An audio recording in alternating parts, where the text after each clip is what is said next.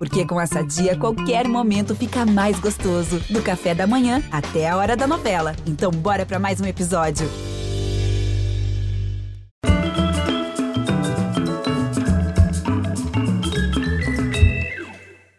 Olá, muito bem-vindos.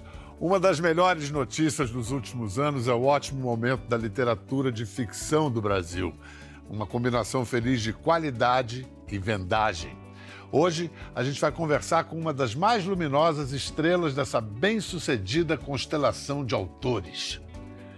Mineira, indisfarçável, seu romance de estreia vendeu como pão de queijo quentinho.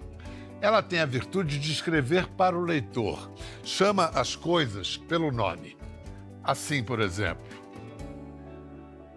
o amor tem nome, mas não é nada que a gente possa reconhecer só de olhar. A dor a gente sabe o que é. Tem lugar e intensidades que cabem na ciência. A raiva, o medo, o ódio entortam a cara com um jeito provável de se manifestar. Mas e o amor? O que é senão um monte de gostar?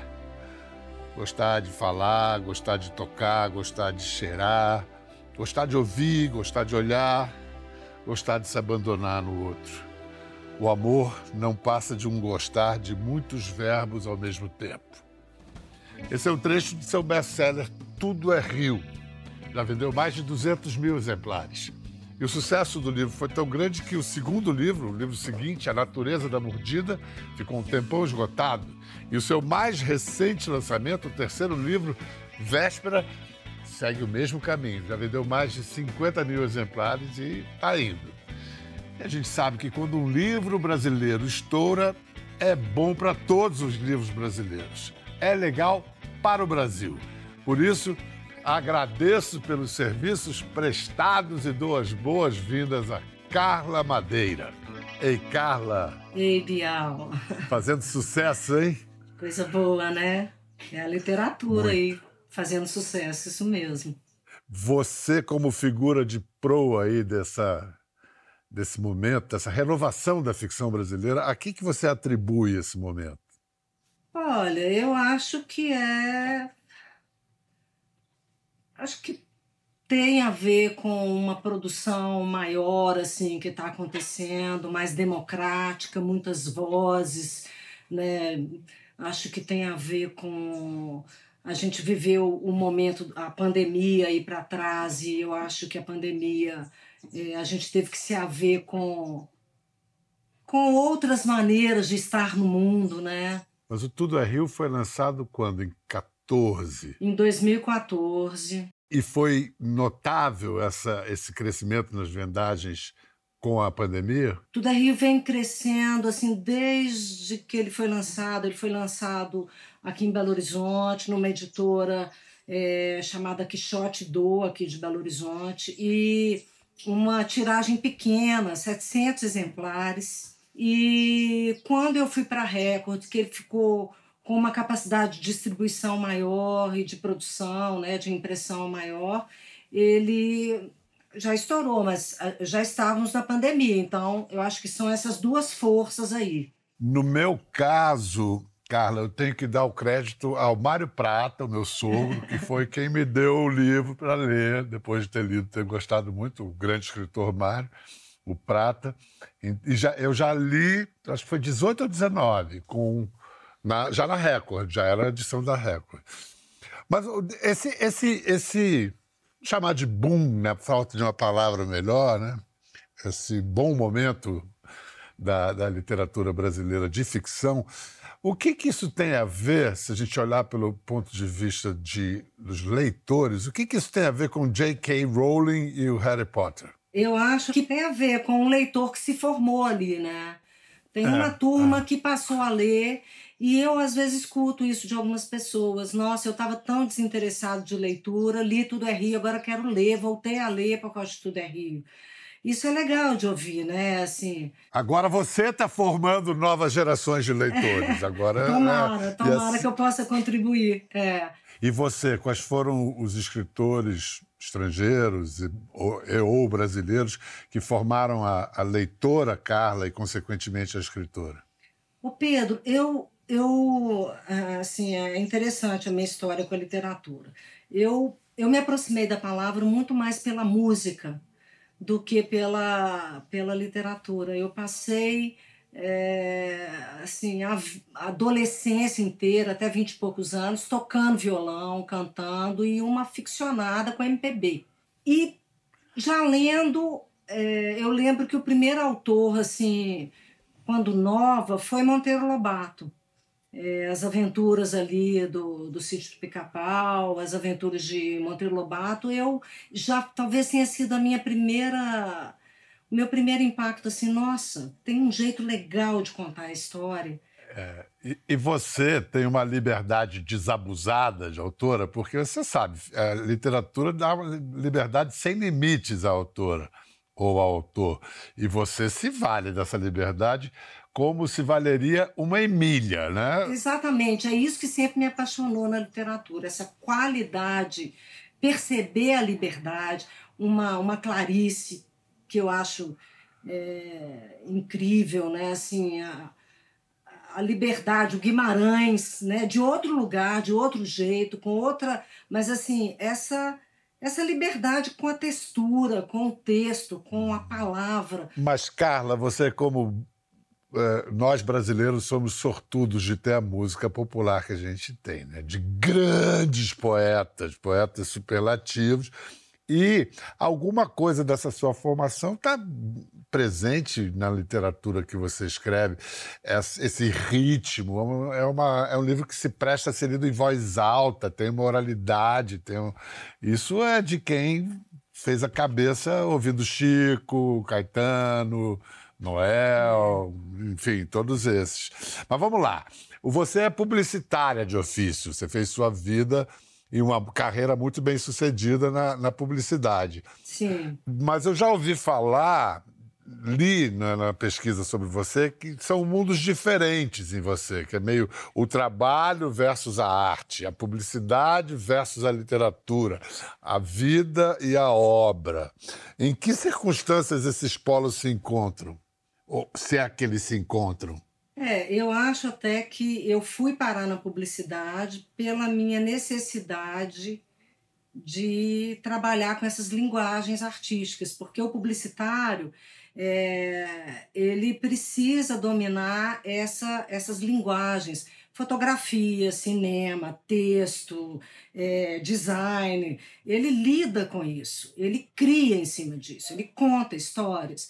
Agora, ele tem um briefing por trás, ele tem um, uma baixa subjetividade. Né? Duchamp fala que existe um coeficiente artístico, ele tenta pôr uma fórmula matemática nisso, que é justamente a diferença entre o que o artista quer dizer e aquilo que o, que o seu público entende. Esse é o espaço da subjetividade. Quanto mais diferente for o que eu quis dizer do que o outro viu. Pior para publicidade. Agora, então a publicidade tem que ter coeficiente artístico zero. Né? Ela não pode ter esse espaço de subjetividade. A arte de não ter arte. É, a arte de não ter. de não deixar o outro. O outro tem que entender o que você quer que ele entenda. Mas o domínio da linguagem. É, é uma coisa que está em mim, no sentido de que foi para minha literatura. Porque antes de fazer publicidade, eu, eu fiz matemática, eu fiz dois anos e pouco de matemática. Filha de pai matemático. Filha de pai matemático. Com o nome de personagem literário máximo, Ulisses. É, Ulisses. É, e uma mãe é. chamada Irlanda, quer dizer, é bonito, né? Muito lindo, muito lindo. Eu, eu quero falar mais de, de, desses autores da autora daqui a pouco, mas é. antes é, é, vamos fazer o seguinte: já tem quantos exemplares vendidos? É Rio até mais de 200 mil? É, eu acho que Tudo é Rio, a última vez que eu vim, tinha mais de 160 mil, e no total dos livros já era mais de 200 mil.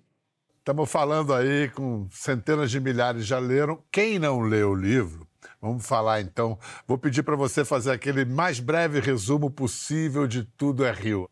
Então, Tudo é Rio é uma história é, de um casal que vive uma situação de extrema é, de, de extrema violência, assim, e é, o processo da história é a partir daí como os dois encaminham isso e entra em cena uma personagem que é uma prostituta e que entra em cena na dinâmica deste casal aí para entender como essas dores, como essa violência, como as questões que envolvem é, as, circun, as circunstâncias que envolvem esse acontecimento, como que elas vão ser encaminhadas. É essa a história. Em quanto tempo você escreveu Tudo a Rio? 14 anos e oito meses.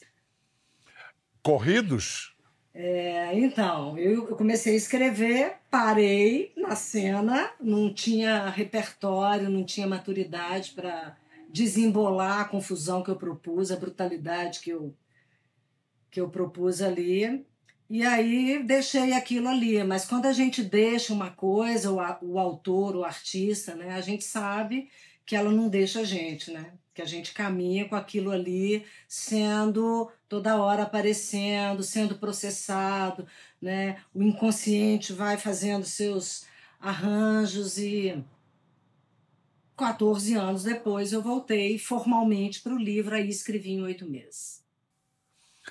Vem cá, eu vou é, falar, pedir para você falar da Lucy, a prostituta, mas me parece que você faz uma profissão de fé pessoal a partir de Lúcio, quando você afirma, por exemplo, no livro A maior maldade de todos os tempos, a mais cruel, foi inventar que o sofrimento está para o bem, assim como o prazer está para o mal. Não tem uma, uma afirmação sua, um desabafo seu nisso? Sim, eu concordo com essa frase. eu acho isso mesmo. E eu acho que isso é a origem de tanto sofrimento, é, de tanta. É, de tanto preconceito. Eu acho que é exatamente isso. Né? O valor que se dá ao sofrimento como uma coisa sagrada e o prazer como uma coisa demoníaca. Você acha que, como mineira, você tem conhecimento de causa para afirmar isso? Acho que sim. Acho que vivo num num, num lugar onde isso é com certeza uma, uma um fundamento cultural, né? Difícil de ser. Pesado. É. Como não existem é, perguntas indiscretas, só respostas indiscretas, quantos anos de psicanálise você precisou para se livrar do sentimento de culpa cristão tão mineiro? Eu ainda não me livrei, né? Tô... Vou ter que escrever mais alguns livros para dar, dar, conta de, de lidar com todas essas questões aí. Mas eu fiz análises muitos anos. O, a Natureza Mordida tem uma psicanalista, não é à toa. Né? É, uma das personagens é uma psicanalista. Fiz muitos anos de análise, de terapia, de, de pensar todas essas, essas questões e tentar é, tentar enxergar essa condição humana de um lugar mais é, generoso, né? mais alinhado com a condição. Né? Mas você vê que na hora de pensar numa possível cura, você falou mais da obra do que de uma, de uma terapia psicanalítica. A obra, é, é, ela curativa, né? Também. O escrever para você. Você sabe que essa personagem da natureza, ela, ela é psicanalista e é uma figura da literatura. Então, ela tem um momento que ela fala assim: Olha, eu estudei psicanálise e literatura, essas duas coisas, se é que são duas coisas mesmo. Então, ela, ela, ela vai aí onde você está colocando, não é? Exatamente. Vem cá, por que, que você compara o processo de escrever com o uso de um rodo? Porque essa é, um, é o meu processo criativo, assim. Eu tenho que ir lá no que eu fiz para puxar mais um pouco da água, para puxar mais... Talvez tenha a ver com essa coisa do ritmo, tenha a ver com perceber, né? ter, ter a rédea desse desse fluxo. Então eu nunca vou, pro, eu nunca abro o computador sem puxar uma água que que eu escrevi anteriormente, sem entrar ali um tempo antes e rever um pouco para sentir em que lugar que eu tô, como é que eu continuo aquilo ali. Por isso eu uso a imagem do rodo. Você vê como tudo, tudo envolve líquidos? Sim. Olha que coisa engraçada. Tudo é rio. Né? Assim, o, é, o suor, é a salivação, é o sebo, é o, é o, é o rodo. Mas a vida é a umidade, né, Bial? Ressecou, morreu, né? E a, e a umidade e o líquido é incontível, né? Não adianta. Você pode represar que ele encontra um jeito de. A estratégia da água. Quando eu estava escrevendo Tudo é Rio, é, eu, na época, eu tinha lido muito o, o Maturana, Humberto Maturana, aquele biólogo. E entendendo do ponto de vista biológico o que, que é a emoção. E a emoção é uma, uma uma disposição corpórea, é uma paisagem interna que tem a ver com isso, com esses líquidos. Como é que esses líquidos estão? Que velocidade que estão esses rios? O que está derramando? O que, que não está? O que está represado? O que, que não está? Eu adoro essa imagem. Então é como é que eu tento coerência na linguagem para esse corpo. Isso explica muita coisa. Nossa, é, é, dá uma outra compreensão do, da tua literatura. Nós e nossos fluidos. Vem cá, a gente falou da, desse uso e abuso que você faz da liberdade da literatura. Você não teme, você vai às últimas consequências, imagina o inimaginável, concebe o inconcebível bota para quebrar, escreve cenas chocantes. Alguns leitores reagem, claro, todos os leitores reagem, cada um de alguma maneira. Quem tem medo da liberdade sem limites da literatura? Pois é, eu acho que a gente está vivendo um momento que essa questão está posta, né? A questão do julgar o que o autor pode ou não pode, é, o que ele pode dizer, o que ele pode contar, como ele pode dizer. Eu, para mim, acho que a literatura e a arte é um espaço de liberdade inegociável. Esse espaço é meu esse território é meu. O leitor tem a liberdade dele de gostar, criticar, não ler. Mas é, na arte, se você julgar, se você começar a escrever não a partir da sua escuta, não a partir da sua do, da sua do se colocar no lugar daquele outro de quem você está tentando é, compreender o que você está você tá com curiosidade que sujeito é esse que sujeito é esse que faz o que esse sujeito fez aqui? Né? Quais são as circunstâncias dele? O que, que aconteceu com ele para ele ser o que ele é? Ele sendo o que ele é, ele fará o quê? Se você topa se colocar disponível para esse sujeito, né? se você se empresta o seu corpo para esse sujeito, para é, você tem que estar tá livre. Porque não é mais a opinião de um terceiro, é. é você e essa história. É. é. mas é, é, que há que ter coragem, né? Essa liberdade demanda coragem, porque você também né, passa uma peia né, nesse processo. E é isso. O leitor agradece. Mas então, olha só, buscando não dar um spoiler, a gente está falando e eu acho que é muito importante dizer, não dizer o que é que aguarda o leitor. Mas eu posso adiantar alguma coisa. É, será que eu posso dizer que no livro o, até o imperdoável é perdoado? Não sei. Então vou te perguntar o Essa seguinte. Essa é uma boa pergunta. Que, é. Por que, que você diz que perdão não é o oposto de punição? Porque não é. Porque é, a ideia de perdão só faz sentido diante do imperdoável.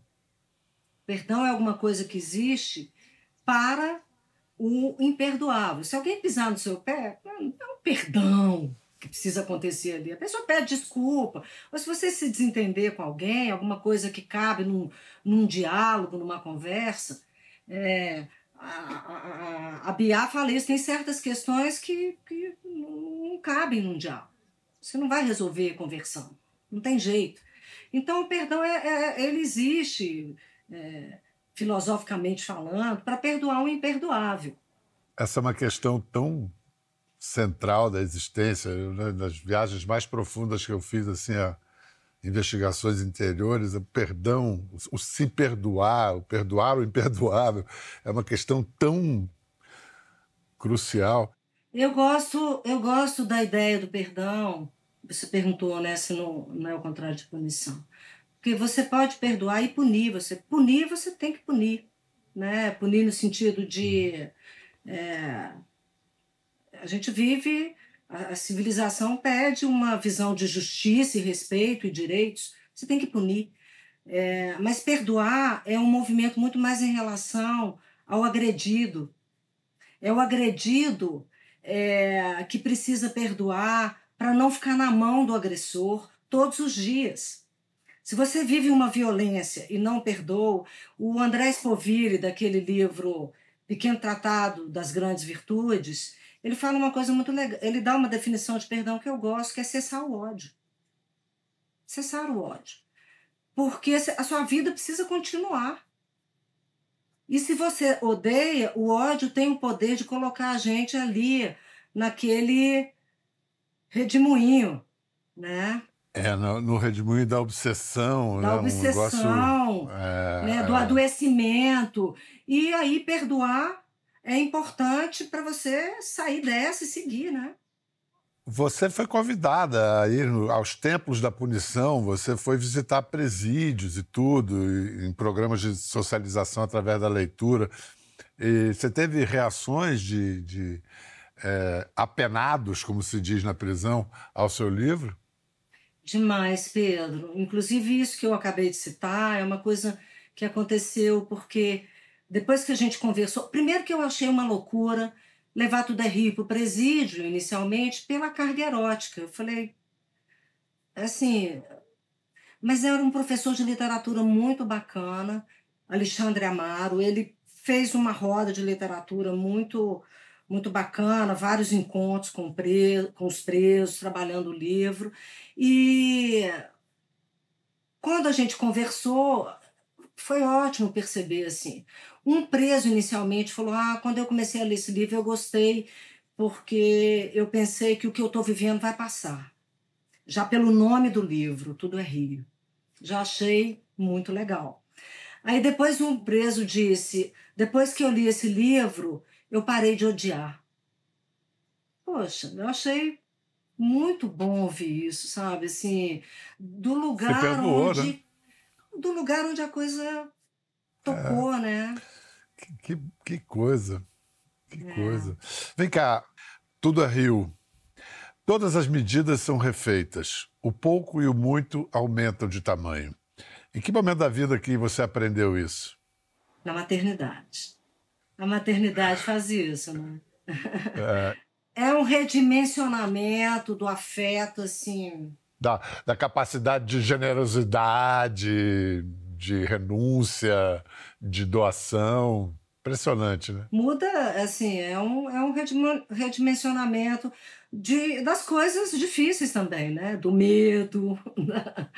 medo de morrer, a, a, a total uh, impossibilidade, implausibilidade, assim, a proibição de morrer, né? Mas eu é. não posso morrer agora. Eu é. tenho um filhinho agora. Que é. é uma das coisas mais assustadoras, né? Não poder morrer. É. Escuta, por falar em morte, eu sei que você teve um, uma relação muito intensa com o seu pai no fim da vida dele. E Vitor Hugo e o, e o livro Os Miseráveis foi um, mais um vértice dessa história. O que, que aconteceu? Então, Pedro, é, meu pai, ele, meu pai foi um homem erudito, assim, um intelectual, um matemático um homem que falava muitos idiomas, morou, é, estudou na Sorbonne, falava muito bem francês e adorava Os Miseráveis. Já tinha lido algumas vezes, ele gostava demais. E quando ele começou a demenciar, para mim o meu sofrimento de perda foi nesse momento. Um momento que, porque ele era uma interlocução maravilhosa para mim, a gente conversava muito. E nesse lugar da, da literatura, da arte, da música, é, conhecia muito de, de música, tocava também. E ele, e ele começou, quando ele começou a demenciar, ele tinha ganhado Os Miseráveis em francês, e ele estava lendo Os Miseráveis, e eu comecei a ver que ele não saía do lugar ali.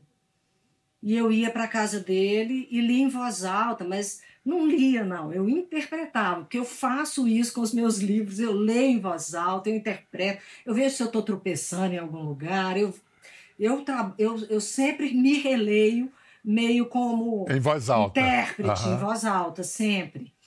E eu chegava lá, ele às vezes estava assim, caladinho, porque já não, começou a não falar mais, e eu via que acendia uma luz no olho. Ele e assim foi vivendo essa história de ir todos os dias ler, ler. Teve uma vez que ele estava no hospital, ele já não estava falando há muitos dias. E ele, na hora que eu estava lendo, eu, num gesto meio automático da minha relação com ele, eu parei e falei: Ó, oh, pai, genuflexório é aquele negócio que a gente ajoelha? E ele fez assim. Ele confirmou. Então foi muito emocionante essa história de dos miseráveis e me deu uma frase também que eu tenho muito carinho por ela, que foi parar também na, na natureza, que é, é, o belo é tão útil quanto as coisas úteis. Eu adoro essa frase.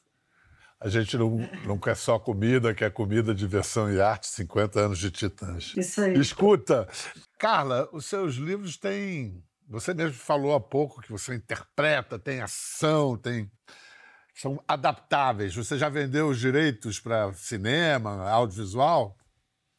Já vendi de Tudo é Rio e de Véspera. Os direitos estão com a Boutique Filmes e, e ainda naquela fase inicial de entender qual vai ser o caminho. Se vai ser um longa, se vai ser uma série, porque hoje em dia isso se coloca logo, né? É, parece que a escolha é Tudo é Rio ser filme, Véspera série. Véspera, quando as pessoas acabam de ler, aí elas me mandam mensagem, por favor, tem que ter segunda temporada. acho, Muito bom. Eu acho que, que isso é bom para a série. Desejo de segunda temporada série. Excelente. Então, o que, que você pode adiantar do seu próximo livro? É, é narrado por uma voz de criança?